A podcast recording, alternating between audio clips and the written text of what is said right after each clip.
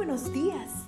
Gracias por estar con nosotros en este bendecido día. Ven y juntos aprendamos y realicemos el estudio de nuestro matinal titulado Nuestro maravilloso Dios.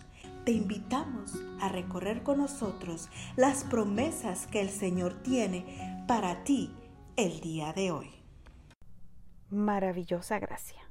En esta mañana encontramos nuestro texto en el libro de Romanos capítulo 5 versículo del 6 al 8 y dice, a la verdad, como éramos incapaces de salvarnos en el tiempo señalado, Cristo murió por los malvados. Difícilmente habrá quien muera por un justo, aunque tal vez haya quien se atreva a morir por una persona buena. Pero Dios demuestra su amor por nosotros en esto, en que cuando todavía éramos pecadores, Cristo murió por nosotros. ¿Cómo podríamos explicar lo que es la gracia de Dios en términos que todos podamos entenderla?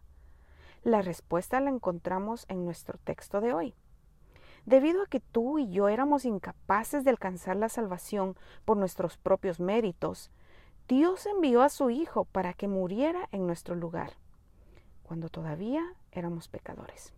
Lo que el apóstol Pablo nos está diciendo aquí es que, además de que no podemos ganar la salvación, tampoco la merecemos. De ahí que con mucho acierto Ellen G. White escribe que la gracia es un atributo de Dios manifestado en favor de los seres humanos indignos. Un relato cuenta que David Simmons ilustra bien esta gran verdad. Dice él que durante las guerras napoleónicas un soldado se durmió en el puesto del deber. Habiendo sido juzgado, se lo encontró culpable y fue condenado a muerte. Apenas supo de esta noticia, la madre del soldado se las arregló para conseguir una audiencia con el emperador. Cayendo a sus pies, la mujer imploró misericordia y alegó que era viuda y que su hijo era su única fuente de sustento.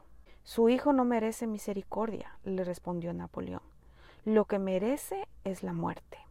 Su Majestad tiene razón, replicó respetuosamente la madre.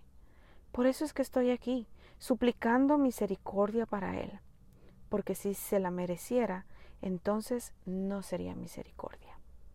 Dice el relato que Napoleón, impactado por la lógica de esta última declaración, otorgó el indulto al joven condenado. ¿Por qué lo hizo? Porque la gracia del perdón no se concede a quien lo merece, sino a quien lo necesita. ¿No es esta exactamente nuestra situación como seres humanos caídos? Por nuestra rebeldía nos convertimos en enemigos de Dios. Merecíamos, por lo tanto, la muerte eterna, pero el amor de Dios se interpuso y el castigo que el culpable merecía recayó sobre aquel que no tenía pecado. Así nosotros llegaríamos a ser justicia de Dios en Él. El inocente carga con nuestra culpa y nosotros a cambio recibimos su justicia. Y todo esto porque el amor de Dios nos busca y nos alcanza. No porque seamos dignos, sino porque somos totalmente indignos. Maravilloso intercambio. Maravillosa gracia. Alabado sea el nombre de Dios.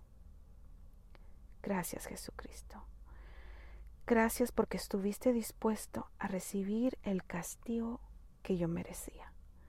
Y aunque me has concedido el perdón que necesitaba, en lugar de la muerte que merecía, me demuestras una vez más tu amor tan grande e infinito para con esta raza perdida. Espero que tengas un bendecido día y nos encontramos en una próxima oportunidad. Cada día gracias. Gracias Dios por darnos la tranquilidad necesaria